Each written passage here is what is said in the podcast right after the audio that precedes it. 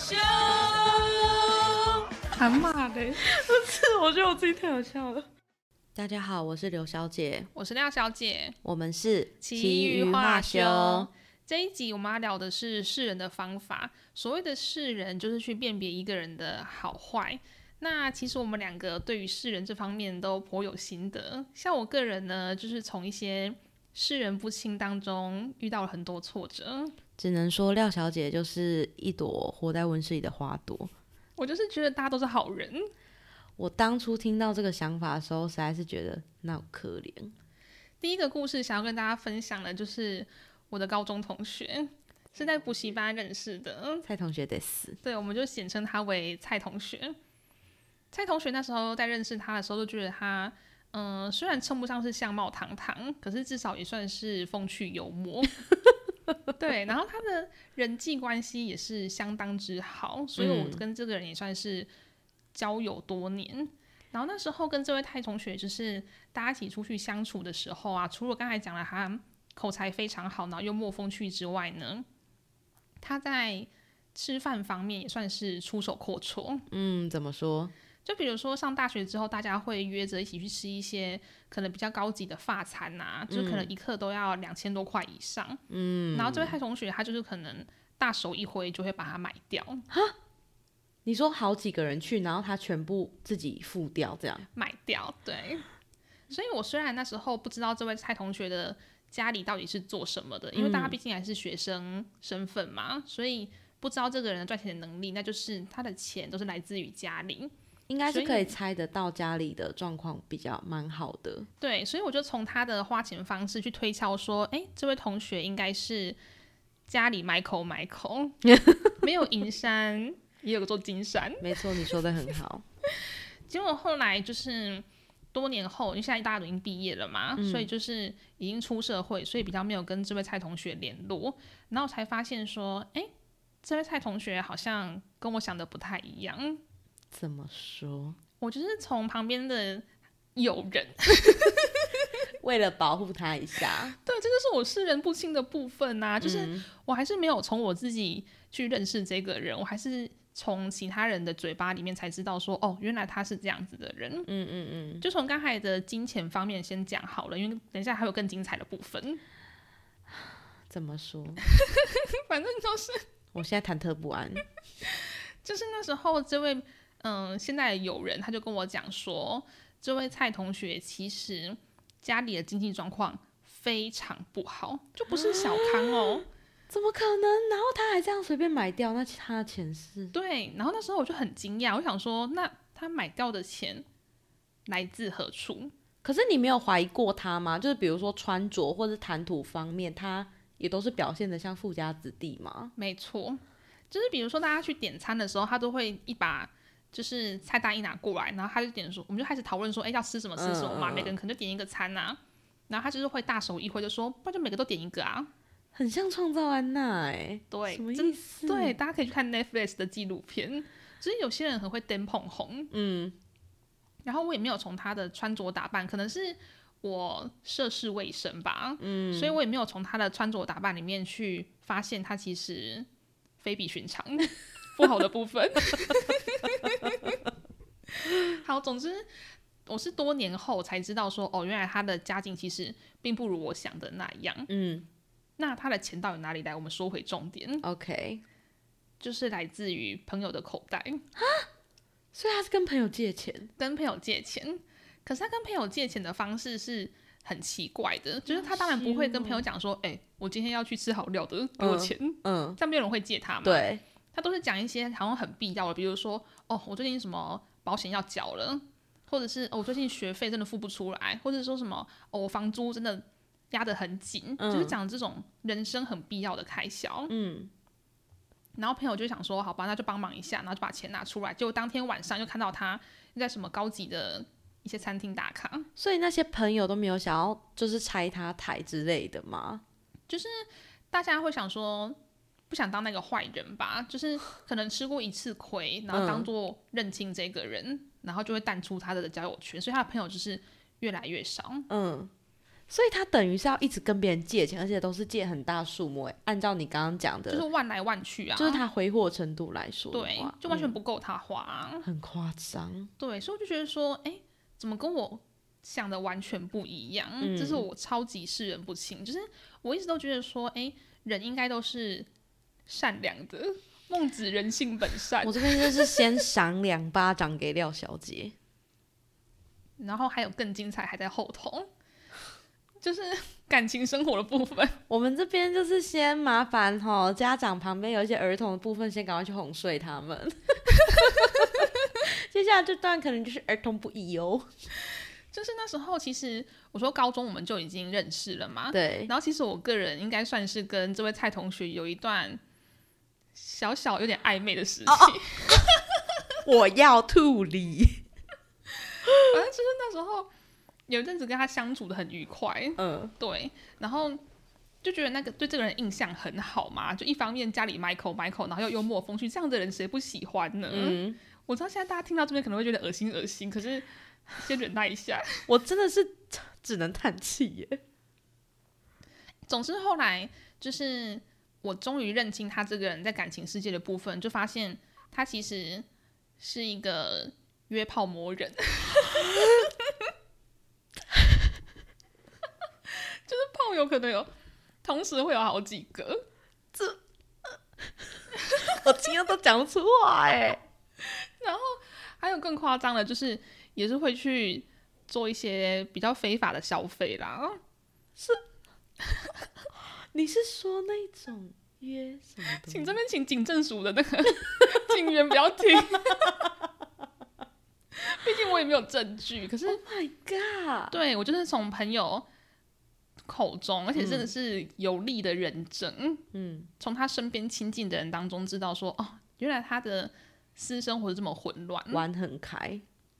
玩很开。所以那时候我一听到这件事情的时候，我就立刻想到，我之前还跟他暧昧，我差点遭殃，你差点那个叫什么落入狼口。对啊，就是羊入虎口啊，应该是这一句。对，应该是这一句。对啊，然后我就真的是后来才想起来，想说哇，我真的是要么是刚好擦肩而过，因为后来就是因为很多原因没有跟这个人嗯有继续发展嘛，就是现在已经变成是没什么在联络的一般的同学了。只能说老天保佑啊。对，然后我后来知道，就是知道他这一个人的状态之后，我们就没有再联络。嗯然后在隔个几个月之后，就知道说这位蔡同学有生一些疾病。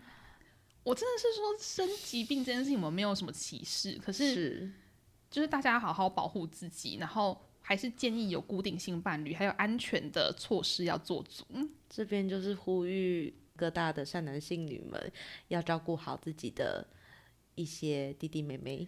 对，而且要注意一下自己的另一半是不是也把自己当成固定性伴侣，因为这位同学蔡同学呢，他就是在有女朋友的状况下，还是持续着我刚才讲的那些行为。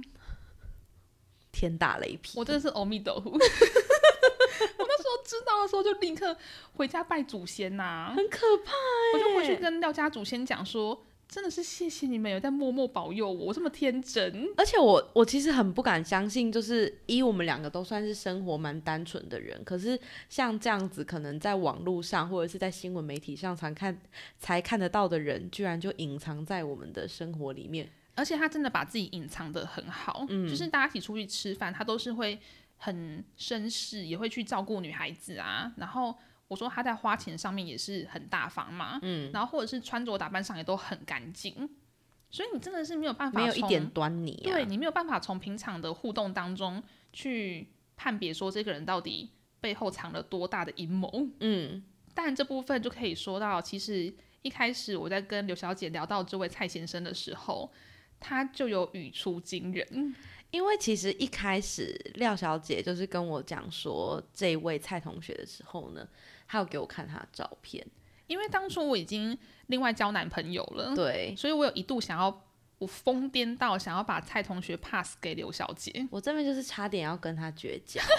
虽然蔡同学是我们的高中同学，但我也是不太认识这个人，所以他那时候有给我看他大学的照片，然后那时候一看我就想说，这个人面相看起来就不太 OK，到底是哪一方面不 OK 啊？因为呃，我这边没没有语带歧视还干嘛的，但是那个蔡同学他，我第一眼望过去是先看他的发型，然后他发型分线分的非常的奇怪，就是大家可能会是什么六四分或三七分，但是他几乎是九一分，就是正常人不会这样子分。然后我就是因为大部分以我过往的经验来说的话，会看到九一分的人，就是都是特别自以为是，或是觉得自己很好看，就是。在流里流气。对，在性格上面会有一点小缺陷的人，所以我光看他的发型，我那时候就觉得这个人不太 OK。先小心九一分的人，对，然后我这边就是先呼吁大家不要九一分，然后另外一个点就是，我觉得是一个主要是一个感觉，因为那个时候看到蔡同学他的脸的时候，会透露着一股邪淫的气息，就好像看人的时候眼神没有那么端正，对，就是看起来怎么讲，就是很浑浊、哎，对，嗯，没有那个清澈感。对，所以我那个时候一看到蔡同学，我就是立刻意识到，我觉得这个人可能不是什么好人，这样子而。且那时候刘小姐跟我提说，她觉得蔡同学不是好人的时候，我还一直想说，听你在放屁。对，因为那时候廖小姐整个就是已经鬼迷心窍，然后对她印象超好。对，因为廖小姐就是觉得说这个人很幽默风趣，然后什么举止也都很端正的，但是没有想到他居然会是这样子的人。所以真的不能单从一个人展现出来，那些都可以假装。嗯，可是长怎样是假装不了的。嗯对，因为嗯，我家里是就是经商的，然后我爸爸妈妈也是看过，算是阅人无数这样子，所以我在家里的时候，比如说看到客人啊，就是我爸妈都会跟我分享说，怎么样面向的人可能在个性上或者是在相处上会比较不合宜当朋友。我觉得这个意外很准呢、嗯，就例如说，我爸曾经跟我分享一个俗谚，叫做“高桃鸟七饼”。就是猴头老鼠脸。对，那这个意思呢，就是我爸说，像比如说你遇到有一些人，他的头就像猴子一样小小一颗，对，然后脸又像老鼠一样尖尖的，因为就是有点脸颊凹陷。对对对，然后因为像老鼠，它不是鼻子前面会有一个尖尖的那样子嘛？对，他说，如果你看到某一个人的脸，他的嘴巴部分是有一点突突的，就可能是因为龅牙或者是整个面相的关系，它导致他的脸整个下方是凸起来，像老鼠一样的话，那像这样子特征的人，通常都不是什么有太好个性的人。我听到这件事情，做的第一件事就是立刻检查自己有没有秃秃的，还好是没有。宁愿长得二 D 也不要秃秃的。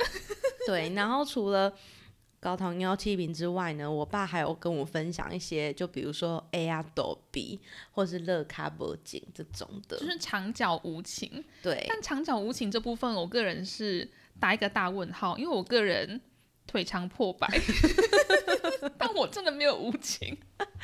我跟大家讲一下 A R 抖鼻是什么意思，跟乐卡脖颈，就是 A R 抖鼻的意思就是矮矮的，然后就是肚子又大大等一下。，所以现在是矮矮的也不行，然后长脚的也不行。对我那我当初听到也是觉得略为荒谬，所以到底要怎么样是刚刚好的身高呢？对。然后乐乐卡脖颈的话，就是像字面上的意思一样，就是长脚的人通常都是比较无情的这样子。对，然后我我听到这个时候，当然反应是跟廖小姐一样，就是想说这个有准吗？因为像我反射性就想到廖小姐是腿很长的人，可是她也没有到脖颈这样子。然后我爸后来就跟我说，当然面相这个只是一个判断的呃算是总则，但他没办法当做是判断一个人的个性到底是好是坏的唯一准则。所以接下来呢，我们就要介绍三个，就是我们两个在讨论之后有得出三个在观察个性上面的方法，是可以帮助你判断这个人到底是好是坏。我这边建议大家先把笔记拿出来抄。第一点 就是龙交龙，凤交凤，请补充台语。龙高龙，红高红。我台语老师，我这边分享一下，也是我个人世人不清的部分。我真的是要打他巴掌，我有一头拉苦是人不清的故事，真的。因为我就是国高中的时候，真的遇到很多大大烂人，嗯，真的是经历过这些大烂人之后，才变得比较懂得怎么去辨嘛。，对，知道怎么去看人。嗯那就分享一下这位国小同学，嗯，我们就叫她为 K 女 随便，因为我真的很讨厌她。反 反正 K 女就是虽然跟我念不一样的国小，嗯，可是我们是同一个补习班，然后长期我们都坐在彼此的左右两侧，算是青梅竹马了啦。青梅竹马，当时的好闺蜜。嗯，然后我想说，哎，大家是好朋友，那如果课业上面有什么问题的话，都可以你教我，我教你。因为你们两个都算是成绩还不错。对，当时成绩还不错。嗯，呃，当然后来是没有啦。嗯后来我们两个就是有拉开一个很大的差距，可能是廖小姐比较占为上风，我这边帮她补充。嗯，就是差蛮多的哦。好，不是重点，重点是那时候我想说，我们是朋友嘛，嗯，然后我有问题的话，我也会去问他，然后他有问题问我的时候，我也都会完全是情囊相授，就是我完全不会藏私，想说，哎，你有不懂，那我教你。其实我也是重复的复习，嗯。可是我后来就发现说，当我有问题的时候，我跑去问他，然后他会给我装不知道啊。什么意思？我一开始还不知道他是这种人呢，一开始想说，我拿去问的时候说，哎、哎、那个 K 女哈，嗯，啊，这个话北跳，嗯，他可不可以教我这一题？然后她就会说，啊啊，这个我也不会，一个很婊子心态啊。嗯，然后我就也没想那么多，我真的很单纯，嗯然后我想说，哎、那你应该就是真的不会，那我也不要勉强你。嗯，结果你知道后来怎么样吗？他其实是会的，他会，然后考得很高分，好贱哦。他就是他问我，然后我答，可是我问他，他却装不知道。他这样很贱呢，他就是只想从你那边得到好处，然后不想要贡献自己的好给你啊。这就不会是真正的好朋友，真的好人会做的事情。嗯，而且他表面上还装好像说，哎、我也没有得罪你哦，我也不是故意不教你哦，就是无辜绿茶。对。然后我后来经过这件事情之后，我才认清说，哦，原来他并没有把我当朋友，嗯，然后原来他的个性是这样，我就我跟他疏远了。但我心中一直都深深的记下一笔。嗯。后来上高中之后，好巧不巧我们就同班，嗯。然后那时候就是班上要，诶，已经快要高三要考学测了，算是如火如荼，大家都在认真念书。对，然后那个学期开始要选班长的时候呢，嗯。班上就有人推举我，嗯，然后我就立刻跟我朋友讲说，不要不要，我没有要当班长，因为我真的忙不过来，我要认真念书。对，可以理大家也知道当班解。长真的很忙，真的，然后那时候我就瞧到了这个 K 女在旁边安安静静的坐着，想嗯说。报仇雪恨的时候来了，谁都可以惹，就是不要惹到狮子座。对，真的不要惹我，我真的是不是不报，时候未到。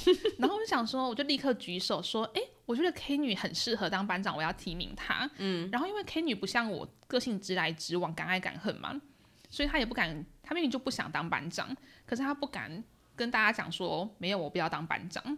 嗯，所以她就如我所愿的高票当选。只能说这个仇报的算是蛮漂亮。对，所以她就很辛苦的当了一个高三时期的班长，所以可能恐怕也是影响到她人生很重要的学测测成绩。嗯哼，所以就是说，不要惹我，我会让你好看。对，然后我就是从这个朋友身上，我领悟到刚才我们讲的龙交龙，凤交凤，为什么呢？嗯，因为这个女生她身边高中朋友，她交的都是跟她一样很虚假的人。只能说是很伪善啊。对，就是我后来就是有发现说，这些人他们在老师面前都装了一副好像我是好学生，我是模范生、乖宝宝，就是哦，我很认真，上课都准时，然后嗯衣服啊、穿着什么服仪都很整齐。像我们就是会穿蓝白拖上课的，我是没有，我会，然后混搭的学生，可是他们就是会看起来很干净，然后看起来很听话，很得师长的欢心，可是他们却会在背后一直陷害同学。像那时候高中我们有个同学，他就是身体状况比较不好，就是他有一些心脏方面天生的疾病，嗯，然后那时候老师就有麻烦这位 K 女，还有她身边那个，我们就叫她为 G 女，好，，G 女，有点绕口，没关系，反正就 K 跟 G。嗯然后 K G 两人呢，就是被老师拜托说，可不可以多照顾这位身体不好的同学。然后当然他们的个性一定会满口答应嘛。嗯。结果那位身体不好的同学，他们也是想说，哦，有人照顾他，就会把一些自己的烦恼啊，比如说课业因为身体的关系跟不上，嗯，或者身体不舒服的这些心事，都会跟他们倾诉。然后他们表面上也是会装的说，哦，很关心你啊，然后真的是有帮你想办法解决。结果有一天，竟然在女厕听到 KG 两女 在那边大讲，这位同学的坏话。他们聊天内容我真的是亲耳听见哦，他们就讲说他到底以为他是谁啊？为什么一直跟我讲这些他的烦恼？他这样让我压力很大、欸。很婊子哎、然后我听到我整个是我全头握在手心呢、就差我差点犯案。很夸张哎，就是表面上跟那个小那个呃有一些身体疾病的朋友保持的很好的关系，但实际上却是在背地里讲他坏话，就是他想要装好人，嗯想要让老师觉得说，哦，他很善良，可是他其实心里很邪恶。我觉得，如果你是那种真诚的人的话，如果你真的觉得这件事情让你有压力，你可以直接提出来说，我现在没有这个余力，因为这个其实并不是一个学生的责任嘛。嗯，你可以直接讲说，哦，我没办法做到这件事情，可不可以麻烦老师或麻烦其他同学？嗯可是他就是硬要当好人，可是又他在背地里面抱怨。这种人真的很贱，我只能这么说。然后 KG 两人就是一对宝啦，嗯。所以大家就是可以从，我觉得认识一个人不只是认识他的行为，像我们刚才讲到说，呃，蔡同学的部分，你认识这个蔡同学，从他的行为不够，可能看到他的面相，面相如果不够，我觉得其实很好判断一个人好不好的方式就是去认识他的朋友。嗯，我蛮认同的，因为就像我们开头讲的，龙交龙，凤交凤，你会交什么样的朋友，就代表你自己离这个样子可能也不远。所以从呃你想要认识的这个人身旁的朋友来看的话，应该可以很清楚的去推测说这个人的个性或者是他的性格到底是长什么样子。因为我觉得一个人的行为或者是外貌，其实都可以靠自己的力量去改变。嗯，可是你交怎样的朋友是假装不了的。没错，所谓臭味相投。对，那第二点我们要讲到的就是，其实我们后来发现一些品性比较好、比较善良的朋友，嗯其实跟家庭关系都算蛮和乐的。嗯，那这个故事呢，要从我们两个的一个共同朋友，我们叫他牛老师 开始说起。那这个牛老师呢，他其实是我们的国中同学。呃，为什么我们会觉得这位牛老师很好呢？其实是因为我们两个各自都有受过牛老师的恩惠。像比如说，我可能之前在某个媒体杂志实习的时候，我会写一些呃文章，然后分享在我个人的 IG 上面，请求朋友们帮我按赞。对，然后那位牛老师呢，都会很仔细的看完我的文章之后，然后回复我的线动，回复非常大一篇，然后可能还会分享或者结合他自己上课的啊，或者是跟朋友互动的心得等等的回馈给我，让我可以知道说他是真的有用心在看我这篇文章，而且他不止看而已，他可能还会分享给他身旁的朋友们，就这样。就是你绝对可以感受到牛老师的真心真意。对，就是他这样子的行为，可以很明显的让我感受到这个人是真的有认真在看我的文章，不是只有什么蜻蜓点水这样子点过而已。而且其实这一点对现代人来说是很不容易的，因为大家现在生活都很忙碌嘛，其实你没有那么多的时间可以把一篇文章从头吸收到尾，甚至还给出一个很详细的回馈。对，我觉得这点真的是非常难得。我觉得，嗯，我当初就是分享到我的线动上面最好的，就是我自己期望最好，就是有朋友帮我点赞，我觉得就已经蛮感恩对知足的。但居然有人可以很详细的看完，并且给我给我就是很详细的回馈，我觉得这件事情是让当时的我很感动。像我自己也是啊，因为我另外还有在经营就是阅读账号的部分，嗯，然后牛老师也是一看到我经营，他就会在我很早期，就是可能只有二位数的粉丝的时候，真的很早期，然后他就是会很积极的帮我按赞啊，然后也会。一直鼓励我，然后跟我说，其实我每一篇分享他都很期待，嗯，然后他也会真的去把一些书找来看，然后也会像你刚才讲的，给我一些很令人感动，然后很真诚的回应。就是我觉得他给你的支持都是很实际的，你可以感受到这个人的真心真意。然后呢，我们就在讨论这次的脚本里面呢，得出了这样子的人的一个特质，就是其实跟家里的关系都很好。毕竟牛老师可是蝉联了我们学校好几年的校地楷模，校听楷模指的就是那时候我们念云林一中云林一中，对如果不知道什么是云林一中，请去听听第一一集。对那时候就是云林一中每一个学期都要选校替楷模，就是说班上要推举出来，觉得全班最孝顺。我觉得这个比赛很奇怪。我也觉得这个比赛很特别，应该在其他学校没看过。反正就是我们好像没有，我们有选模范生吗，哎、好像没有哎、反正我们学校好像没有那么重视模范生，嗯，可是很重视校替楷模这件事情。对。然后这个校地楷模呢，就是我们全班那时候是匿名投票，嗯，就你要写一张，就是在一张小纸条上面写你想要提名的人，嗯，以及原因，嗯，然后即使是这样匿名投票的方式，牛老师还是我记得应该是有三年吧，三年都蝉联、这个，他每一年都是他，就是而且都是不负众望最高票，对我都是心服口服啊。对，因为当时我们就是以我们同班同学视角来看，就会一直能够感受到他跟爸爸妈妈或者是跟妹妹啊、阿公阿妈之间的感情都非常的好。到现在还是，就是我可以透过他的社群账号，虽然我们已经多年没见啦，嗯，可是就看到他跟他妹妹啊，就是会互相做一些点心，然后或者是相处都很愉快，然后跟阿公阿妈一起出去吃饭，都是和乐融真的融、是和欸，乐融融啊！就是有一股光辉从里面散发出来。嗯，然后那这种可以感人是怎么怎么可能会当坏人？对，可以感受到他整个人跟他整个家里给他的感觉或是能量是非常满的。虽然不是说家庭关系不好的人就一定是坏人，嗯，可是我觉得跟家庭关系好的人坏不到哪里去。品性都不会太差啦。对对对，是一个蛮好的依据标准。对，那这个跟家庭关系好不好，这个点其实也是我跟廖小姐两个人在讨论之中，然后再从我们身旁的朋友小小筛选了一下之后，发现得出的一个道理。因为我们两个也是跟家庭关系很好的人，然后我们也算是人中人。我爱爸爸妈妈，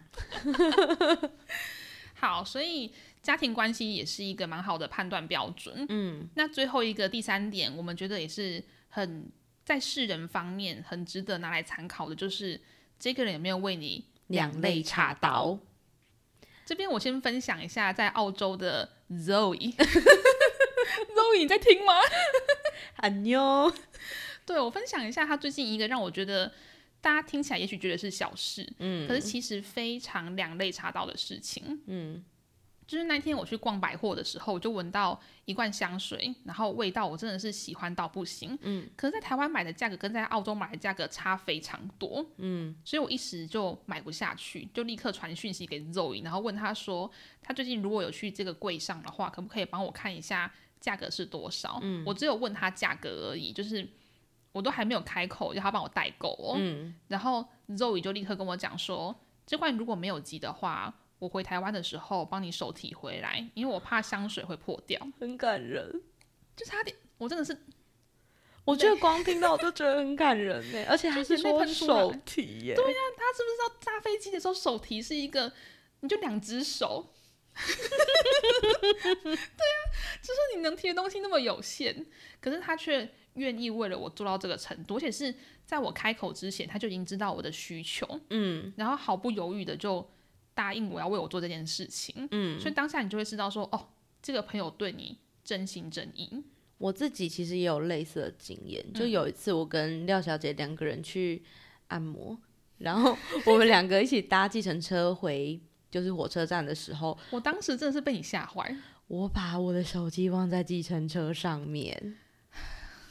这个经历讲起来真的是我自己就是要赏我自己两巴掌。总而言头皮发麻。真的，总而言之呢，当时就是廖小姐要回云林去，然后我一发现我的手机不见的时候，我就请火车站广播，然后请廖小姐过来。我火速奔去，对，然后因为那个按摩的师傅是廖小姐预定的，我也没有师傅的联联系方式，所以我当时就是请廖小姐先帮我跟呃按摩那边就是联系，看我们的手机到底现在在哪边。然后呢，呃，我那个时候就是一直想说，我要站在那个车站那边，因为我很怕那个计程车司机开回来，然后他会找不到我。但是其实与此同时，我也跟我的研所同学约好，他们要来火车站载我，只对，只是我们没有说到底是前站还是后站这样子。对，然后因为我们是在前站的时候下计程车，然后我又很怕计程车会错过，对，所以所以我就只能一直傻傻站在那个前站等。但我当下你的肚子又很痛，对我当下非常紧张，然后可能导致有点想要微微落腮的感觉，就蹲在地上很无助。对我那时候真的是身体已经不舒服到一个极致，然后我又不敢离开那边，也没重点是半小时后，嗯，你还有一场重要的会议要开。对我还要跟就是其他人开会议，然后那个时候已经十万火急，对，然后我又没办法离开那边，所以我就整个人觉得很无助。但当时我的研所同学就从后站就是走来前站找我，然后跟我说，呃，我们在这里，然后他们就马上载我回宿舍让我开会，然后接着就跟我讲说。不用担心，那个手机我们会去帮你拿回来。然后以及我原本停在南方购物中心的我的电动车，他们也会帮我骑回来。这样子，就在那么紧急的情况下，他们只希望我可以完成我当时要完成的那个会议，然后以及我赶快去处理我的一些生理的问题，然后其他的都请我不用担心，甚至我还没有提出请他们帮忙的需求前，他们就主动的说可以帮我，而且是完全完全毫不犹豫的那一种，对，所以当时也是让我蛮感动的。完全做到两肋插刀啊！嗯，就是他觉得你的需求是摆在很前面的，对然后先去拯救你比较重要。而且其实这件事情是很麻烦，因为我们宿舍离按摩会馆非常遥远，然后离南纺购物中心又是另外一个方向，就是完全八竿子打不着。就没办法顺便帮忙那种。对，可是他们都很愿意的，就是甚至帮我把我的电动车骑回来，这种很麻烦的事情，他们都愿意做到。所以当时我真的是 整个快要感动到掉泪。对，嗯，所以真的是可以从朋友那种不顾一切的帮忙啊，两肋插刀的协助，可以发现说这些人其实归根结底就是四个字：真心真意。嗯，你说的很好因。为现在这个世界上真的虚假的人太多了，那你要怎么从这些人当中挑出真的对你真心的人？嗯，就是要从可能像我们有需求，或者是像你刚才遇到困难的时候，是谁去帮忙你去辨别？嗯，因为可能很多人都会觉得说，哦，我觉得不赢了呀，嗯，那你就自己处理。而且我觉得现在大家很常会用 Line 啊，或是一些线上的软体沟通。很多时候你看到有人有需求，但是你其实就搞消失不读，人家也不知道你到底有没有看到。视而不见，对，但如果在你危难的时候，他可以马上选择已读你且愿意给你协助的话，那其实真的是在现今还蛮难能可贵的一件事情。对。那我们这一集示人的方法，其实就总结几个重要的点，分享给大家。嗯，其实就像最一开始讲的，面相它是一个初步判断这个人到底好不好的一个标准。